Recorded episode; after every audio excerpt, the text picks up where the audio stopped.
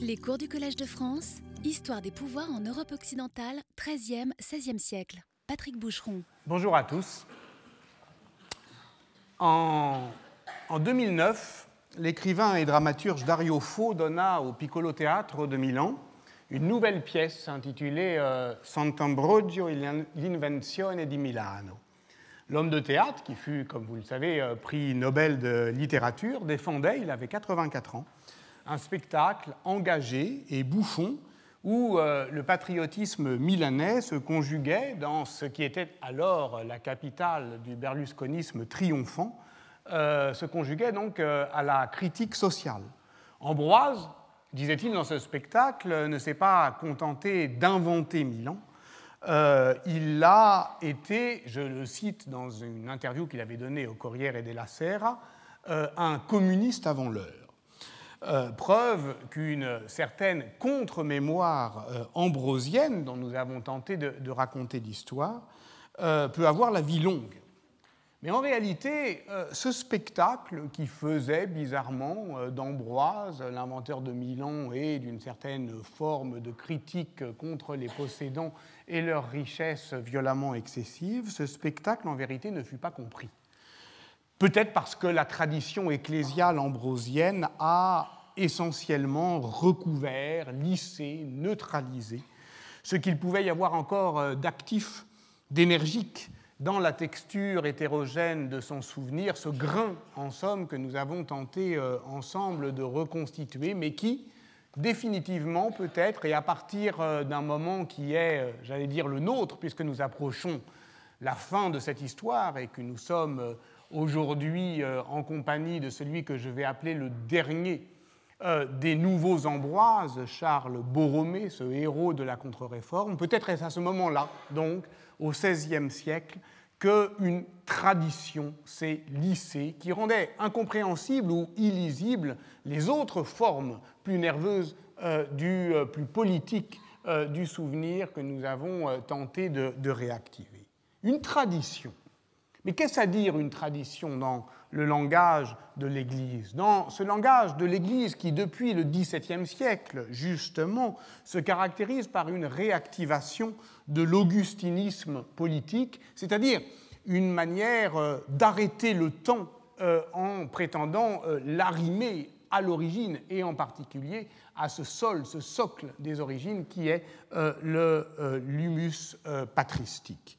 Le père Yves-Marie Joseph Congar, qui fut un grand théologien dominicain, euh, influent, l'a dit dans un essai euh, profond paru en 1960 sous le titre La tradition et les traditions, essai historique, et euh, dans une thèse consacrée au rapport entre justement le catholicisme français d'âge classique et les pères de l'Église, un historien, Jean-Louis Quentin, lui embraye le pas en disant ceci. L'Église, L'Église du grand siècle avait beaucoup vécu et avait le culte de sa mémoire. Mais en même temps, elle bruissait euh, d'ardeur théologique et se disait à jamais éternellement jeune.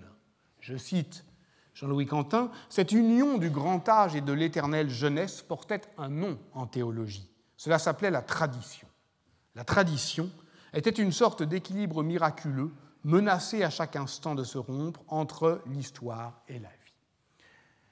Oui, le public n'a pas compris sans doute, du fait de cette tradition, le sens véritable de l'engagement ambrosien de Dario Fo, intempestif par rapport à cette euh, éternelle jeunesse euh, de la euh, tradition ecclésiale. Pas plus d'ailleurs qu'il n'a compris la profondeur historique, me semble-t-il, du geste de rupture qu'a constitué, il y a quelques semaines, le 23 février dernier, l'organisation des obsèques laïques d'Umberto Eco, mort à 84 ans. Elles eurent lieu non loin du Piccolo Teatro, dans ce Castello Sforzesco sur lequel euh, donnait son grand appartement en forme de bibliothèque.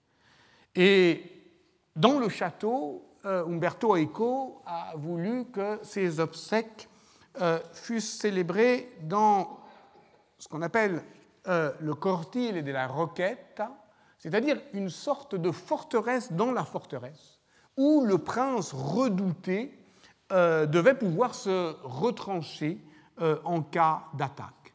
Un endroit assez beau et, solennel et, au fond retiré, construit euh, par Ludovic le Mort, euh, euh, décoré ensuite par Bramante et son élève Bramantino, qui exprime cette forme de sacralité étatique et butée que trahit toujours l'architecture d'intimidation et du retrait.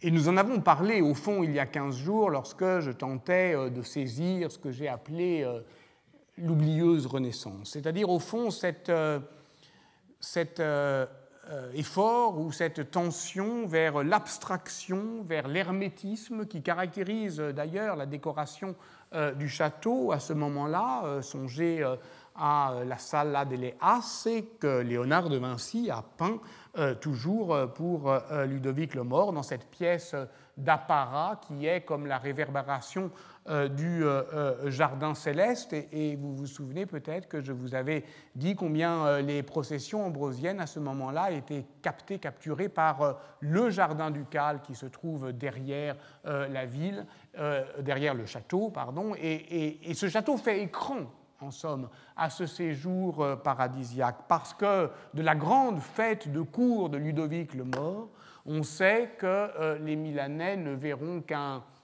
théâtre d'ombre, c'est-à-dire au fond ce qu'ils devinaient qui se passait derrière cette façade, j'allais dire cette falaise hautaine euh, du euh, château qui, pour parler un langage impressionnant, faisait écran devant la ville et ne disait qu'une chose, en somme, c'est que derrière avait lieu, et c'est ça la sacralité, ce qu'on appelle les arcanes du pouvoir, c'est-à-dire euh, une puissance d'autant plus intimidante qu'elle demeure Cumberto Eco ait choisi ce lieu essentiellement abstrait, laïque, anti, euh, euh, je dirais, adossé au sens propre, c'est-à-dire tournant le dos à la tradition catholique de Milan pour l'organisation de ces obsèques, dit quelque chose sans doute de profond de son rapport à la sémiologie politique et peut-être à la politique tout court,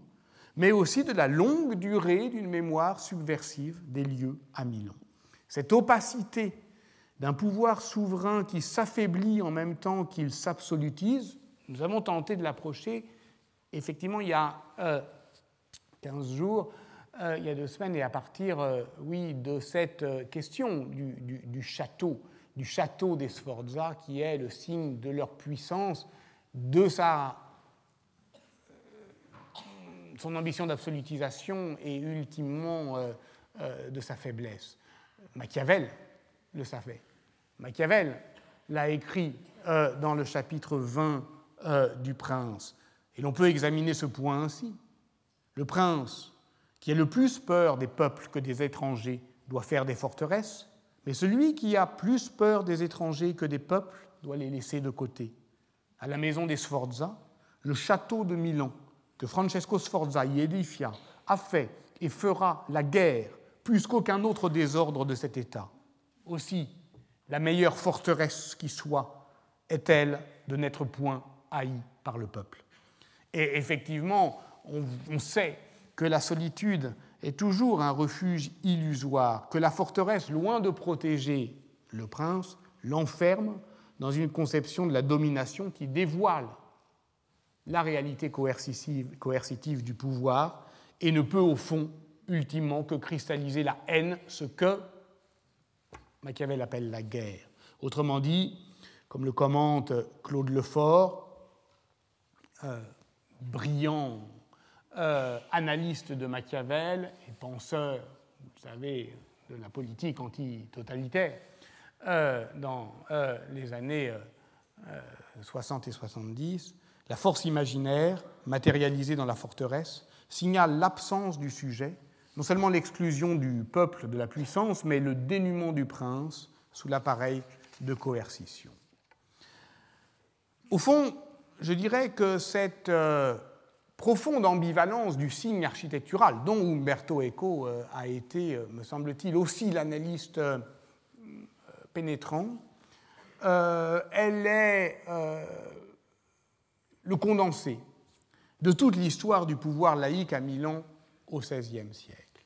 La faiblesse du gouvernement de Ludovic Sforza, dit Ludovic le Mort, se vérifia assez aisément lors des deux sièges de la ville contre les Français en 1499, en 1500 à nouveau. Par deux fois, c'est la population qui se soulève, qui oblige le duc à fuir devant les Français et dont on voit bien effectivement que la forteresse n'est qu'un refuge illusoire. C'est son second fils, il a trois ans euh, en 1499, il va euh, se réfugier chez les Habsbourg. C'est son second fils qui, en 1521, deviendra le dernier Sforza, duc de Milan, sous le nom de Francesco II, jusqu'à ce que Charles Quint annexe directement le duché à la couronne en 1535.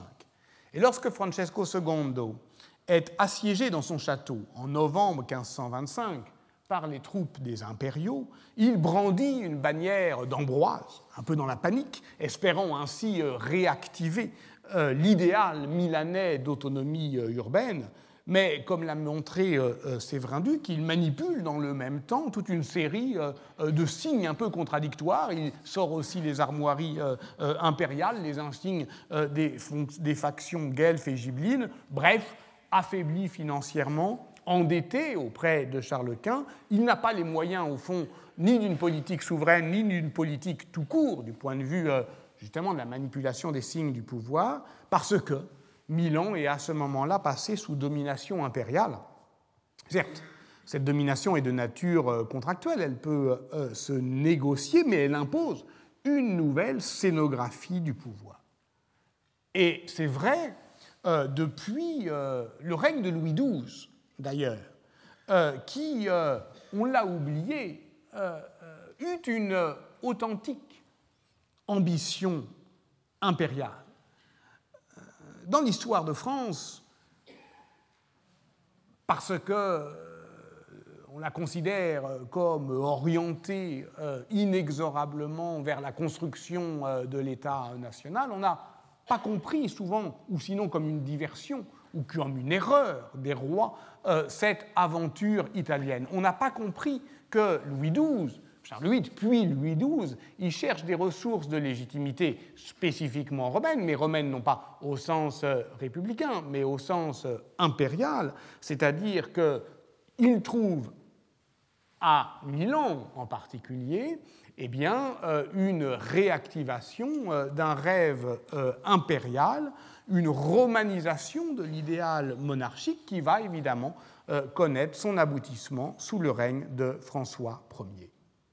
Et dans ce contexte, je dirais que la référence ambrosienne fait partie de ce bricolage idéologique, complexe, hermétique, comme l'a euh, euh, montré euh, Anne-Marie Lecoq dans sa très belle analyse justement de la politique, héraldique, sémantique de François Ier, obscure à force de euh, combiner un bric-à-brac euh, de références, de souvenirs, de ressources euh, identitaires. Alors oui, bien sûr, lors de l'entrée de Louis XII à Milan en 1499, puis à nouveau en 1509, il y a bien des effigies d'Ambroise, mais elles ne désignent rien d'autre à ce moment-là qu'une identité milanaise. Et tout se passe au fond comme si le culte ambrosien avait fini par euh, ressembler à ce que les historiens euh, euh, pensent qu'il est de tout temps, c'est-à-dire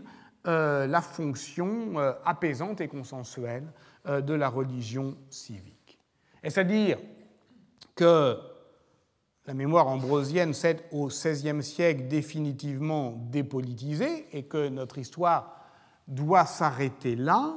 Dans ce cas, effectivement, ça serait la butée euh, définitive euh, de notre enquête euh, généalogique, car à ce moment-là, s'observeraient les concaténations du souvenir, la solidification d'une tradition, justement, mais qui ne serait plus une tradition politique au sens où le pouvoir civil, laïque, l'avait saisi à partir, on l'a vu ensemble, du XIIe, XIIIe siècle, du XIIe siècle, disons, la Porta Romana, mais reprise dans une tradition vénérable, qui est la tradition avec un T majuscule, celle de l'Église, une tradition qui, pour le coup, aurait la consistance théologique du gouvernement euh, de l'Église. Alors, reprenons une dernière fois, puisque, au fond, euh, nous approchons euh, du moment de conclure.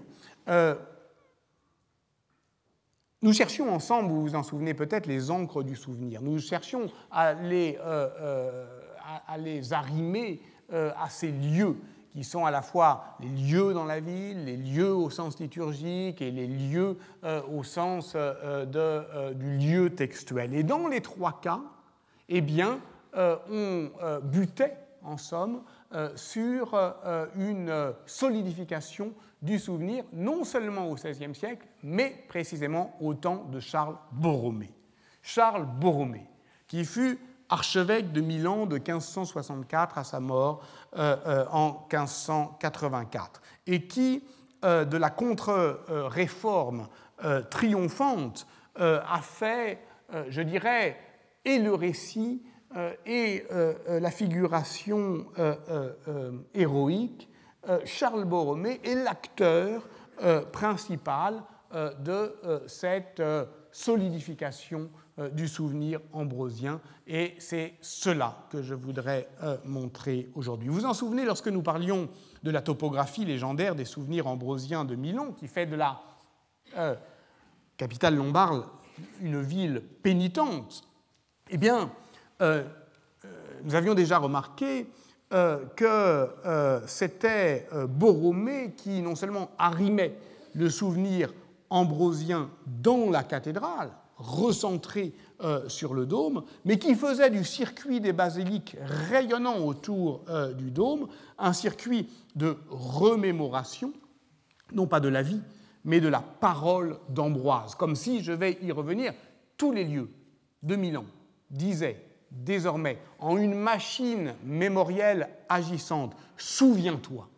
Telle était l'injonction que portaient ces stations euh, de mémoire. Telle était la fonction que des ostensions organisées par Charles Borromée comme un concentré de mémoire ambrosienne qui conjoignait les rites, les corps, les saints dans les lieux mêmes euh, de la vie d'Ambroise. Et vous vous souvenez aussi euh, peut-être que lorsque on abordait justement l'histoire archéologique du euh, Mysterium Ambrosianum, c'est-à-dire de la liturgie euh, perçue comme une pureté originelle à défendre contre les contaminations, euh, les altérations de justement la centralisation romaine, eh bien on avait trouvé là encore, sur notre chemin, Charles Borromée.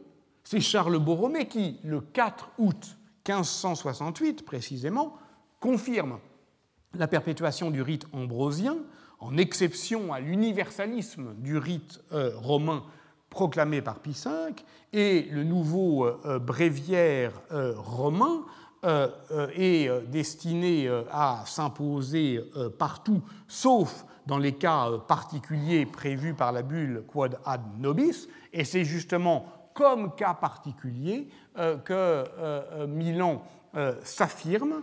Charles Borromée inscrit donc son action pastorale dans une pluralité euh, liturgique qui est reconnue comme légitime. Toutes les églises du diocèse de Milan, d'ailleurs, ne respectent pas euh, le rite ambrosien, mais jouent quand même sans doute d'un sentiment anti-romain diffus euh, à Milan, pour qui la papauté reste toujours une menace constante dans la préservation du particularisme milano-ambrosien. Alors, euh, là encore, euh, lorsque on abordait cette question liturgique, on trouvait euh, Charles Borromée. C'est plus compliqué, en revanche, je suis bien obligé de l'admettre, pour la question de la canonisation textuelle qui nous avait aussi occupés, puisque la nouvelle opéra Omnia, les nouvelles œuvres complètes d'Ambroise, qui sont imprimé en 1580, c'est essentiellement euh, une entreprise romaine qui fut conduite par le cardinal Felice Peretti, le futur Sixte Quint, à partir euh, de 1572. Alors effectivement, lorsqu'à Rome on commence à euh, entreprendre cette grande récapitulation textuelle des œuvres complètes d'Ambroise, eh bien, on fait appel à l'archevêque de Milan et qui lui-même répercute sur toutes ces bah, sur les savants, les doctes, euh, euh, tous ceux qui euh, l'entourent, et dont la thèse de Marie Lesowski, j'y reviendrai, s'appelle L'atelier Borromée, a, décrit l'histoire sociale. Il y en a un en particulier qui s'appelle Pietro Galesini, qui euh, qui a des grands rêves érudits, mais que l'archevêque de Milan, Charles Borromée, euh, s'emploie méthodiquement euh, à décevoir. Et c'est lui, Peretti, c'est lui à qui Peretti écrit des lettres, et Pietro Galesini va évidemment alimenter l'atelier romain des textes ambrosiens qui ont été conservés et réformés, je dirais, à, Milan. Euh, l'édition romaine prend donc d'une certaine manière le relais d'une mise en forme euh, de la mémoire ambrosienne, qui est euh, un jalon essentiel de sa, de sa, transmission et qui, d'une certaine manière, a été plutôt figée, elle, je dirais, au XVe siècle, avec l'archevêque Francesco Pizzolpasso et aussi le cardinal Giovanni Arcimboldi, qui fut un grand prélat d'État dont la carrière se fit à l'ombre du pouvoir des Sforza et qui fut archevêque de Milan de 1485 à 1488. C'est bref, mais c'est suffisant pour comprendre que l'imprimerie euh, relance la rivalité entre les rites romains et ambrosiens, que puisque le missel romain est imprimé en 1474, alors il faut répliquer sans tarder, et le missel ambrosien est, promu en 1475. La même année, on imprime la vie de Paulin euh, de Milan, et Pietro Cassola va euh, faire une première euh, impression des écrits ambrosiens. Bref, c'est cette première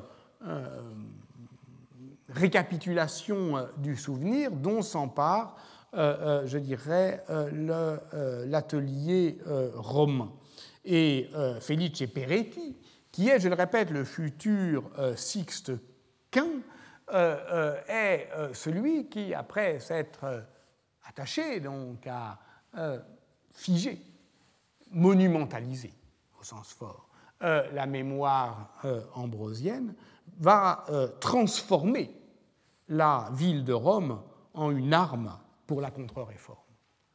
Une arme pour la contre-réforme, je cite ici euh, le sous-titre du grand livre de Gérard Labro, L'image de Rome, publié en, 1987, qui a montré combien euh, la politique urbanistique euh, des papes, et en particulier de Sixte Quint, avait fait de Rome, de la ville de Rome, une image agissante, écrivait-il, c'est-à-dire, au fond, euh, non seulement une représentation, euh, mais euh, une présentation de la ville au monde, mais une représentation du désir, mimé ou réel, que les hommes éprouvent pour la ville. L'image de Rome, au fond, c'est celle qui s'impose à tout visiteur, contraint son geste ou son regard, l'oblige en somme à ne voir que ce qu'il a été préparé à voir. L'image de Rome, c'est cette euh, intruse entre euh, celui ou celle qui veut visiter une ville et la ville elle-même, et qui fait qu'il n'y aura jamais de première fois, parce que avant d'y avoir été, eh bien, on connaît déjà. Et d'une certaine manière, euh, cet amour des commencements est toujours déçu. Alors, Gérard Labro a, montré magnifiquement comment, d'une certaine manière, cette image, là encore, se se déployait euh, euh, par l'écrit, mais aussi euh, par la monumentalisation de l'espace romain, avec deux dimensions. On retrouve d'ailleurs la sémiotique d'Umberto Eco, ce qui l'appelle les enjeux du vertical et l'euphorie de l'horizontal. L'euphorie de l'horizontal, c'est une sorte de nappe euh, discursive et rituelle qui vient euh, euh, recouvrir toute la ville de de cortèges, de processions, ce qui impose évidemment une discipline de l'espace, et notamment l'expulsion du carnaval.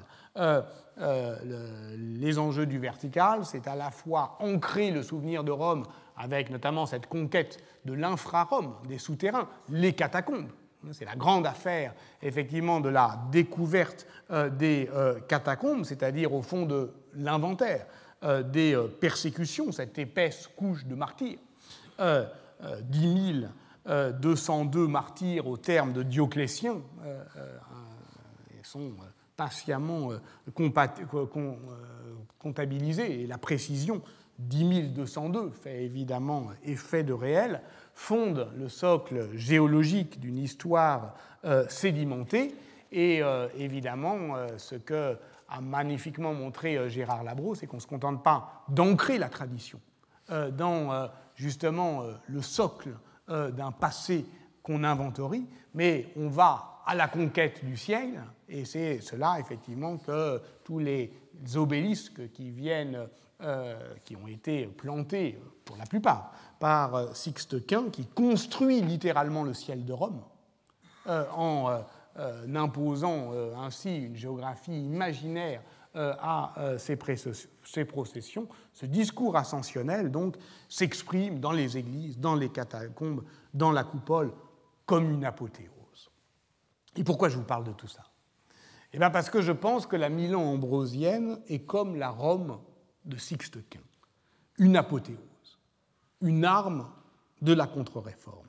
Que cette tradition a son auteur, ou plutôt son héros, et c'est vers lui que nous devons porter notre attention, Charles Borromée, car c'est lui le dernier des nouveaux Ambroises. Alors, j'ai été un peu allusif jusque-là, tentons de le présenter calmement, et tentons de le faire à l'aide d'un texte que je trouve magnifique, qui est le texte de Michel de Certeau, au départ euh, la notice d'un dictionnaire, le dictionnaire biographique des Italiens, qui se trouve aujourd'hui en ligne, et dont la traduction euh, euh, française se trouve dans un recueil d'articles publié en 2005 sous le titre Le lieu de l'autre, histoire religieuse et mystique. Histoire religieuse et mystique, mais ici il ne s'agit pas de mystique. Tandis que les vies qui circulent après la mort de Thérèse d'Avila en 1582 narrativisent euh, le champ euh, mystique, euh, celles qui se répandent dans toute l'Europe catholique après la mort de son contemporain, Charles Borromée, en 1584, met en circulation, au contraire, le programme pastoral et sacerdotal de la réforme tridentine. Elle le fait avec une ampleur, avec une portée dont on peine à prendre la mesure.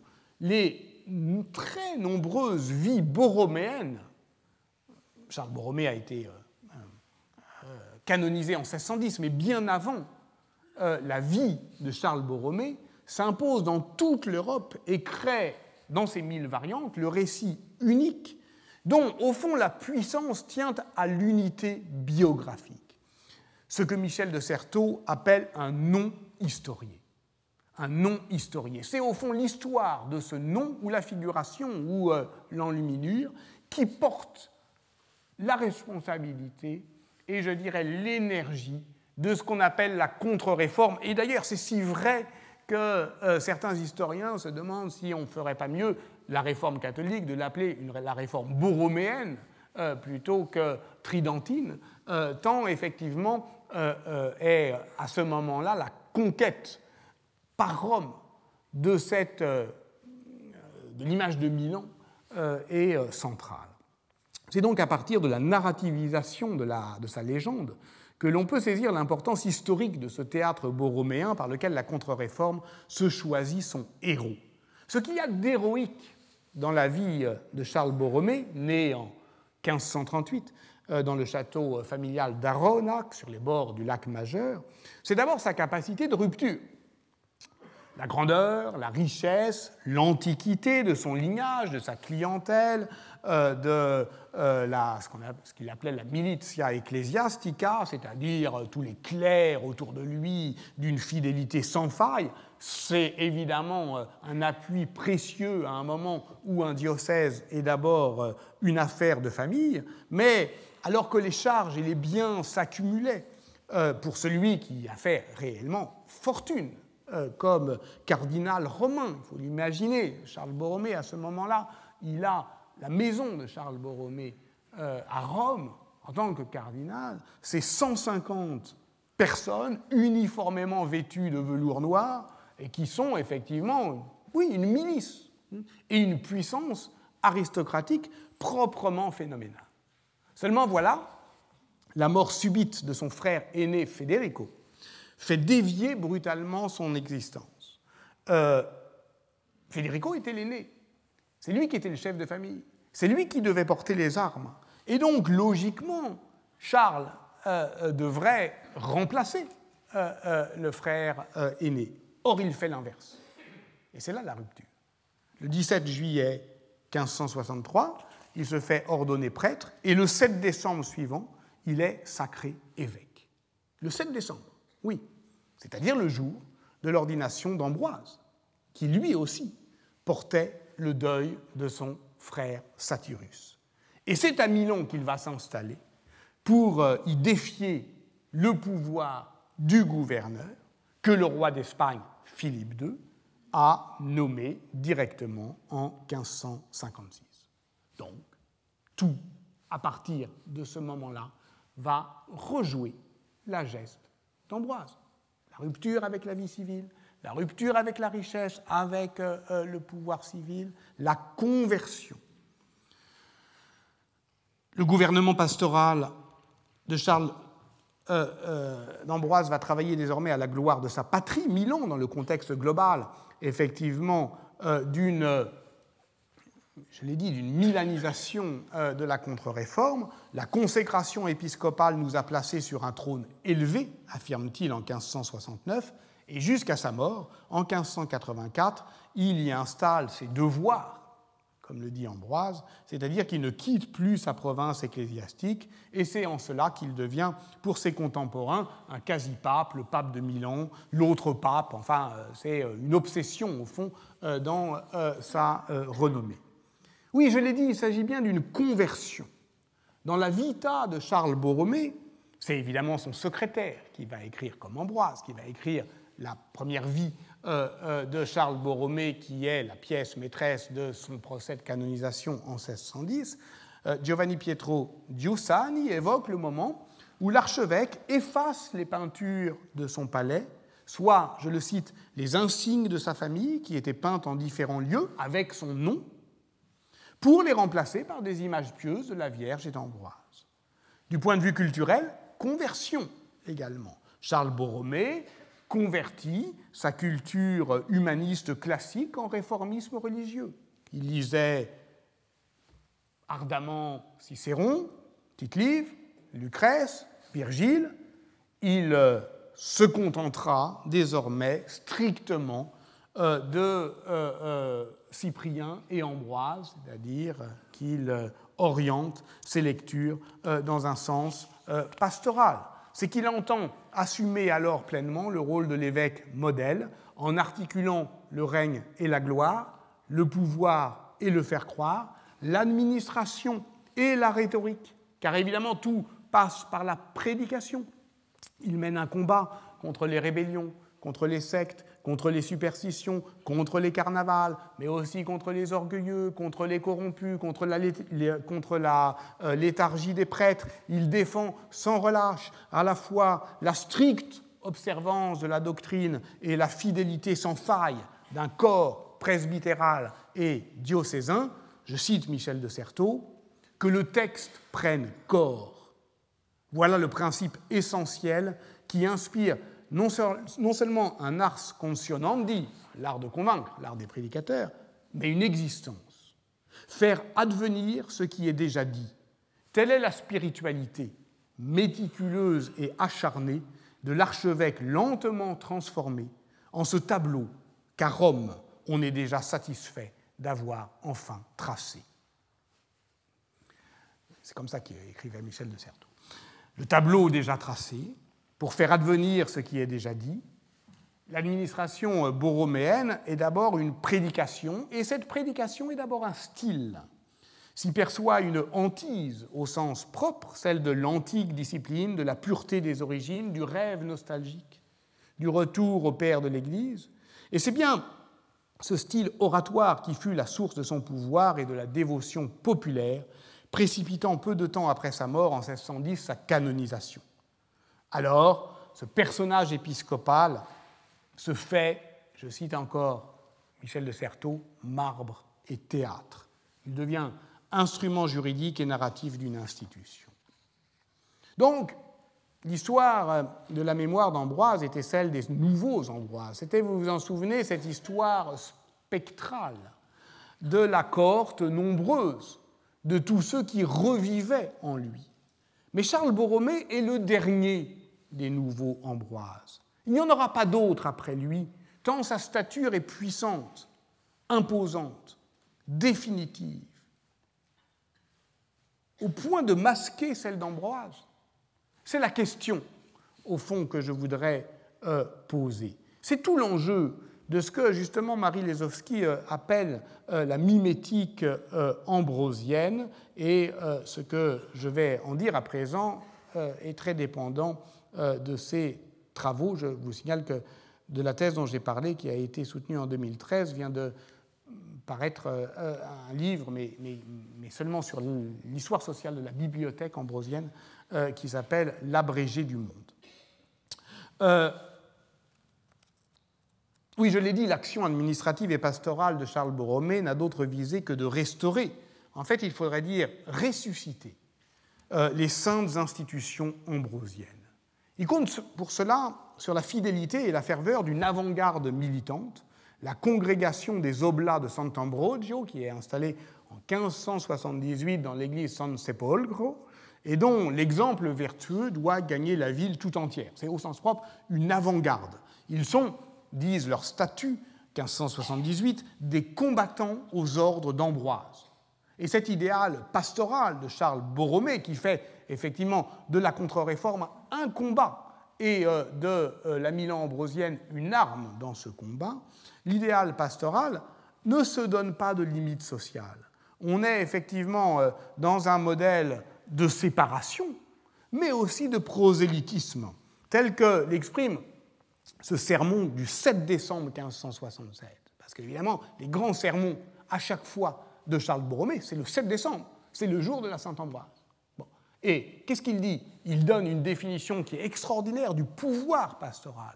En cela que, évidemment, comme euh, l'a euh, euh, montré Michel Foucault, ce pouvoir pastoral, c'est celui non seulement des pasteurs, mais aussi de tous ceux qui s'y soumettent et de tous ceux qui veulent bien gouverner leur vie. Et c'est cela le projet politique global de l'Église. Vous, magistrats, pères et mères de famille, et vous tous qui d'une manière ou d'une autre avez charge et gouvernement d'autres hommes, et même vous tous, chrétiens, que tous, à présent, il me plaît d'appeler en une certaine manière pasteurs, dans la mesure où vous êtes tous obligés d'aider le bon progrès spirituel des âmes de ceux qui sont dans votre gouvernement. Donc là, on voit bien comment le projet de séparation, euh, bien sûr, euh, la contre-réforme rejoue euh, la coupure grégorienne, eh bien, est aussi une forme de prosélytisme.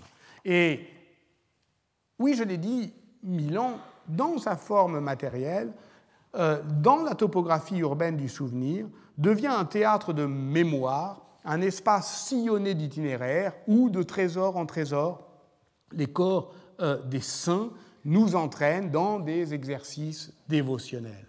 Ainsi, Borromée prône-t-il, lors du jubilé de 1576, qui suit la grande peste à Milan, cette écoute active, proprement émouvante, au sens où elle doit euh, euh, affecter et mettre en mouvement, mais toi, Milan, écoute ce que te dit ton pasteur Ambroise.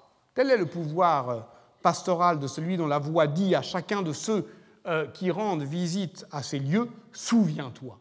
Ces ricordi sont des rappels des commandements qu'il reçut de Dieu. Et c'est à ce moment-là, je l'avais déjà dit, que Carlo Bascape, qui est un clerc, fait le livre des reliques et de l'Antiquité des reliques de, Milan, qui est un, guide du pèlerin.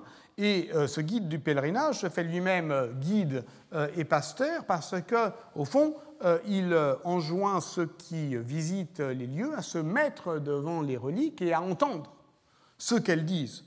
Par ces saintes, admonitions dont notre cher pasteur et maître euh, nous les a faites pour que nous ne les oublions jamais. Pourquoi ne lui obéissons-nous pas?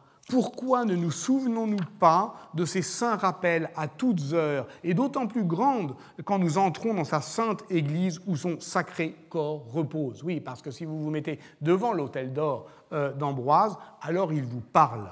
Il ne manque pourtant pas de successeurs, ces imitateurs qui ne cessent de les rappeler à l'esprit de qui veut entendre. Charles Borromée est son successeur, le dernier de ses imitateurs. Et peut-être est-ce pour cela que Charles Borromée, au fond, n'a pas écrit ou fait écrire de vie d'Ambroise. Parce que tout à Milan, dans les lieux mêmes, parle d'Ambroise. Ou plutôt si, Charles Borromée a raconté euh, une vie d'Ambroise, mais en image, dans le cœur de sa cathédrale, le dôme, qu'il a transformé en un lieu ambrosien. Et c'est en vous faisant voir quelques images que je voudrais euh, achever euh, euh, ce parcours. Au centre de ce cycle, alors, le dôme est devenu un lieu ambrosien, ce qu'il était aux origines, mais ce qu'on avait oublié qu'il avait été, parce que Charles Borromée y fit déposer une relique, le fragment d'une dalmatique en 1577, mais surtout parce qu'il y fit euh, sculpter euh, dans le bois des dossiers des stalles du chœur euh, un cycle, un grand cycle de 71 scènes qui n'est pas achevé à sa mort en 1584, mais dont l'ensemble des, des, gravures euh, sont déjà, et donc du programme, sont déjà non seulement effectués, mais je dirais acceptés par Borromée lui-même. Donc, il s'agit de sculptures en bois sur les stalles du chapitre majeur. Alors, il y a deux programmes. Il y a le chapitre mineur, donc en contrebas, où sont différentes, la théorie, au sens propre, des évêques de Milan des saints évêques de Milan. Ils ne sont pas identifiables. Tous, au fond, sont les euh, continuateurs d'Ambroise. Le seul qui soit identifiable, et c'est sur cette ressemblance que je voudrais terminer, c'est Ambroise. Sur le chapitre, euh, euh, pour le chapitre majeur, c'est-à-dire en haut, trois étages plus haut, c'est 71 cycles. Au centre de ce cycle, soit à proximité de la cathèdre, se trouvent les cinq scènes relatives à l'affrontement entre l'empereur Théodose et l'archevêque de Milan. Je vous rappelle euh, l'épisode. Théodose avait ordonné le massacre de la population de Thessalonique, qui s'était euh, euh, révoltée contre le gouverneur de la ville butérique, 7000 morts, dit la tradition, dans le cirque, et nous sommes à la fin du mois d'août 390, et euh, le 10 septembre, Ambroise l'exhorte à se repentir, comme le roi David, ce qui sera fait et permettra à l'empereur chrétien de réintégrer la communauté des fidèles à la Noël 390. Cette soumission de l'autorité euh, impériale euh, au gouvernement pastoral de l'évêque est théorisée dans l'apologie de David d'Ambroise, qui affirme avec netteté que, je cite, l'empereur est dans l'Église et non pas au-dessus d'elle. Oui, mais sauf que dans la vie de Paulin euh, de Milan, l'épisode est dit, mais il est dit euh, rapidement.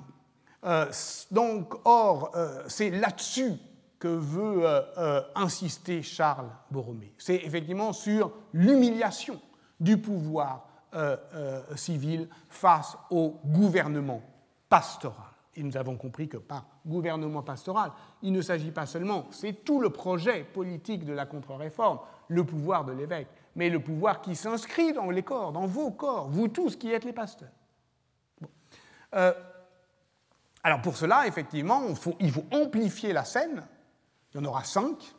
Hein, donc euh, on va chercher dans les vies grecques euh, ce développement entre l'excommunication de Théodose et son absolution, que vous voyez ici, s'intercalent trois autres scènes pendant lesquelles donc l'empereur ne peut pas communier, et c'est très fort quand même, hein, il est excommunié au sens propre, et c'est assez dire combien le pouvoir borroméen avait le désir d'insister sur ce moment d'exclusion du pouvoir laïque au seuil euh, de l'Église. Donc il y en a, il y a une image où on voit euh, la visite d'un envoyé de l'empereur, euh, Rufinus, qui ne fait pas fléchir Ambroise. Ensuite, Théodose, qui vient en personne devant l'évêque, qui ne cède pas davantage. Ensuite, l'empereur, qui donne un signe de contrition. Et là, effectivement, eh bien, vous voyez Théodose prosterné aux pieds d'Ambroise. À l'arrière-plan, ses soldats se lamentent et ce que représentent les scènes du presbyterium, c'est l'inviolabilité du cœur lui-même, c'est-à-dire justement la coupure,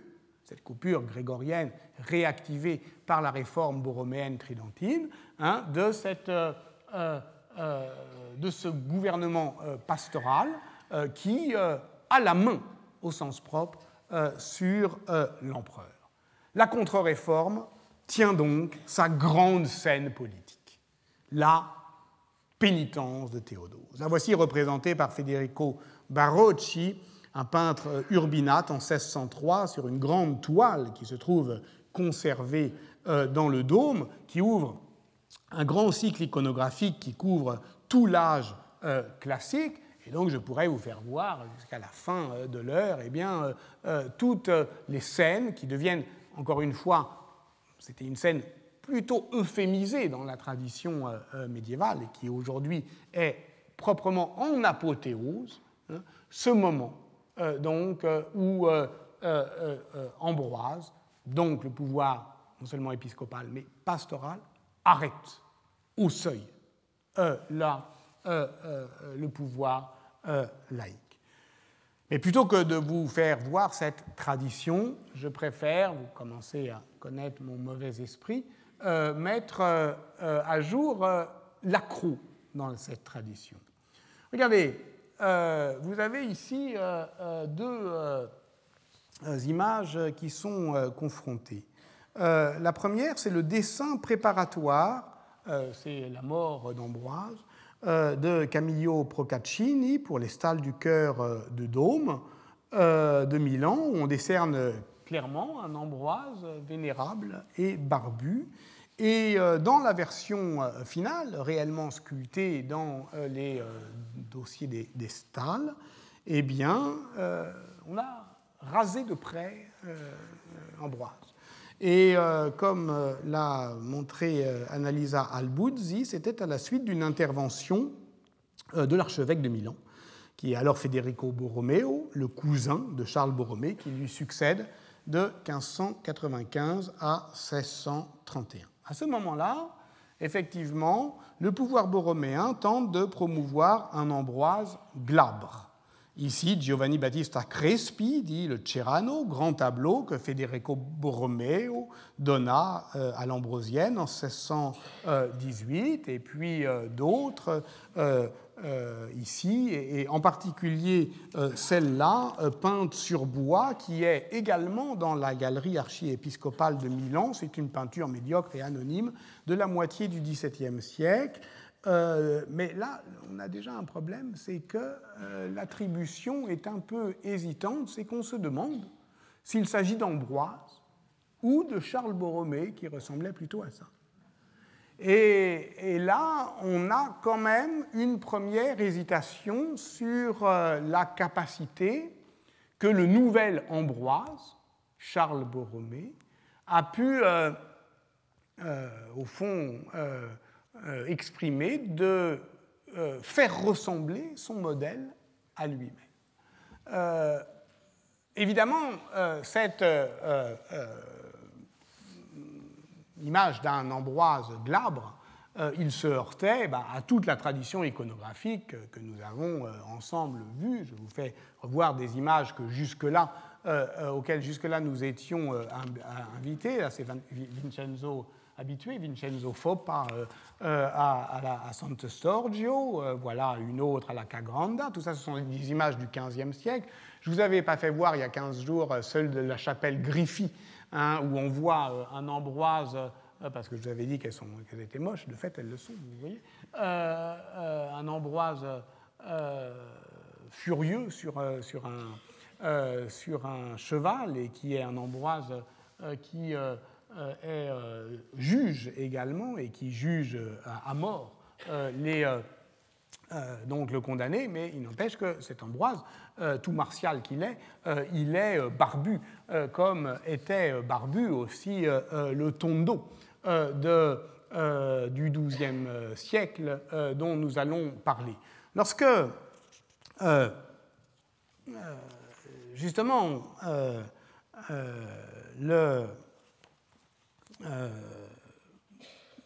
on préparait les œuvres complètes romaines de,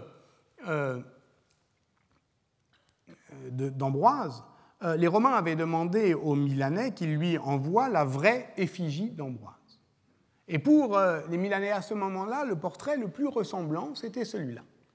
Ce tondo polychrome euh, du XIIe siècle que Pétrarque, vous vous en souvenez, avait vu.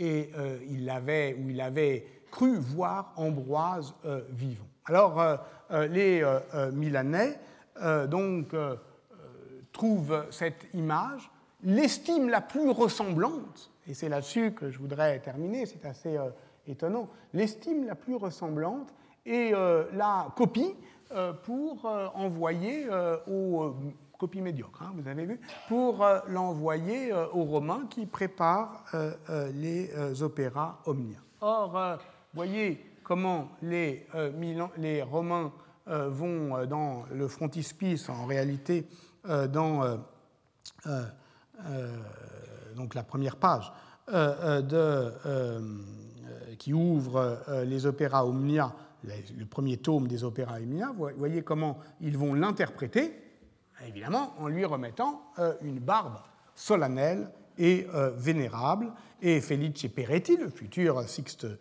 Quint, en ouverture donc de cette ce qu'on appelle une antiporte, hein, c'est-à-dire véritablement le seuil du livre, euh, euh, voilà comment il commande cette image. Il me semble qu'Ambroise ne pouvait être autre que lui-même, face redoutable et vénérable, formidable pour les rois et les empereurs. Je l'ai fait voir à de nombreux seigneurs, et tous en restent profondément édifiés et pensent qu'il ne peut y avoir d'autre vraie effigie que celle-ci. Elle ouvre donc euh, la Vita Ambrosii, et euh, donc, euh, elle nous fait hésiter sur cette histoire de barbe. Qu'est-ce que c'est donc? Qu'est-ce qui, qu'est-ce que, au fond, Charles Borromée a tenté de faire en rasant de près Ambroise? Se mettre, alors que manifestement, on n'y arrive pas, parce que la tradition, justement, iconographique résiste. Ben, il a tenté de mettre Ambroise, là encore, en conformité avec le présent.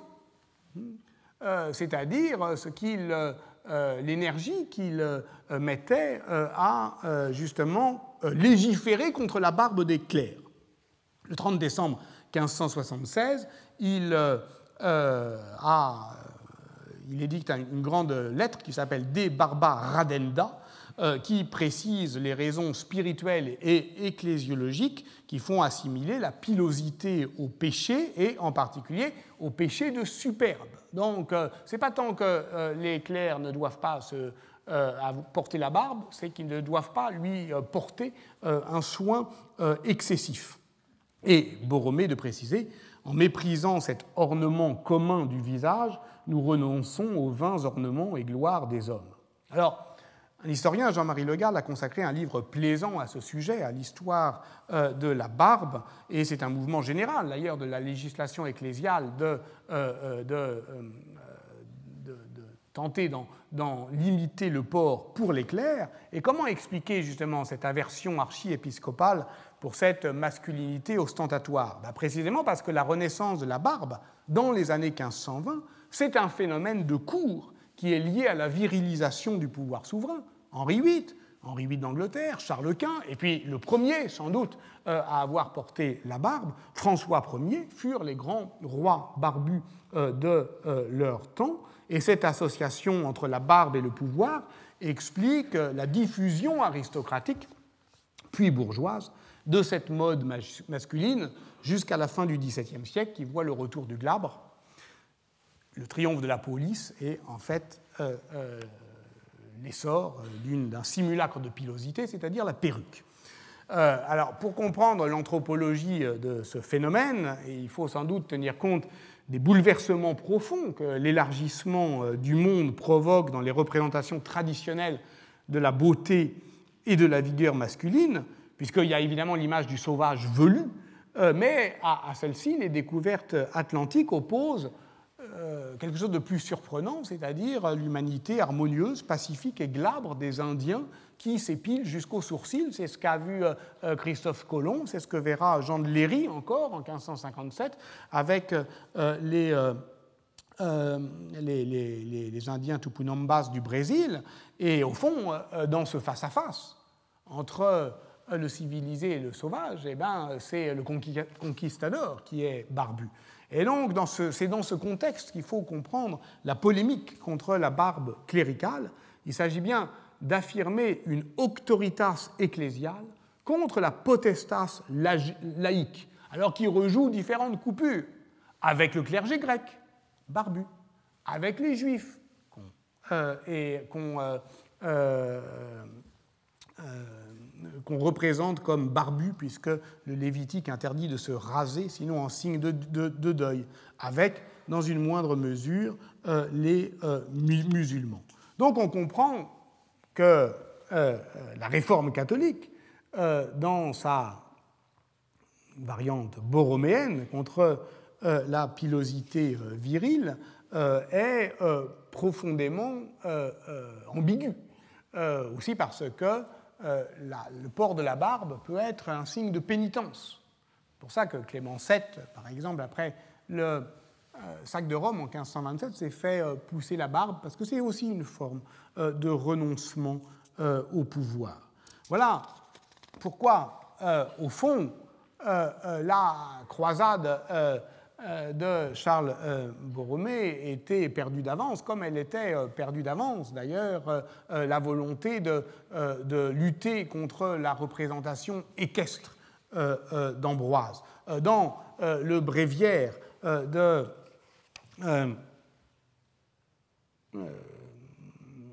de 1580, eh bien, euh, Galesini euh, remarquait qu'on ne devait plus euh, représenter la bataille de Parabiago parce que, au fond, l'Église n'avait que faire de cette lutte d'une faction laïque contre une autre faction laïque, et, je le cite, il n'est pas d'usage de célébrer les apparitions des saints. Il n'empêche que là encore, la tradition euh, a euh, la vie dure, puisqu'on trouve plus tard, ici en 1590, des euh, représentations encore plus furieuses d'un Ambroise, héros de la contre-réforme.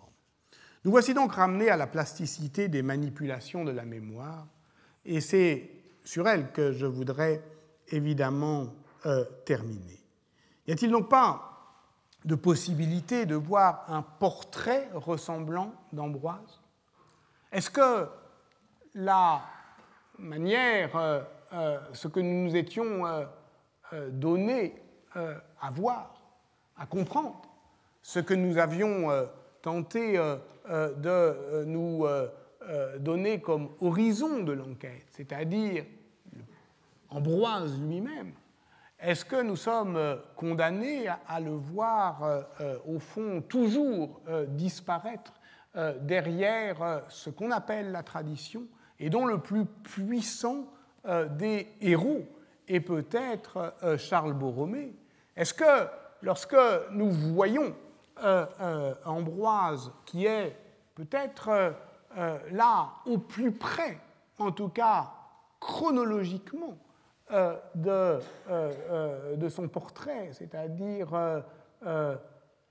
sur la mosaïque de San Vittoro in Ciel d'Oro, est-ce que c'est Ambroise que nous voyons ou est-ce que, comme une très déprimante et récente euh,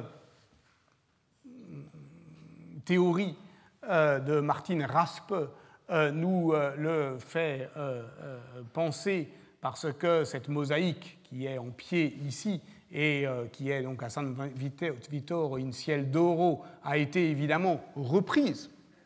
On ne peut pas imaginer sérieusement que cette mosaïque du 5e siècle soit arrivée intacte jusqu'à nous. Lorsque nous sommes devant une mosaïque, nous ne voyons pas une mosaïque du 5e siècle, une image du 5e siècle. Nous voyons une image telle qu'elle est transformée depuis le 5e siècle. À chaque fois qu'une tesselle tombe, regardez, ben, on la remplace. Alors c'est comme la barque de Platon. La barque, euh, euh, elle, euh, elle, a des, elle, a des, planches pourries. Dès qu'une planche est pourrie, on la remplace. Et puis au bout de mille ans, ça peut être toujours la même, mais c'est plus la même. Et Martin Rasp a dit, c'est quand même bizarre, il y a eu une, euh, euh, euh, très lourde restauration en 1600, et on a sans doute voulu faire ressembler Ambroise au nouvel Ambroise Charles Borromée. Donc que voyons-nous ici? Voyons-nous effectivement le portrait d'Ambroise malgré tout, ou celui d'un nouvel Ambroise, le dernier des nouvelles Ambroises qu'il a définitivement recouvert. C'est ce que nous verrons la semaine prochaine. Retrouvez tous les contenus du Collège de France sur www.colège-2-france.fr.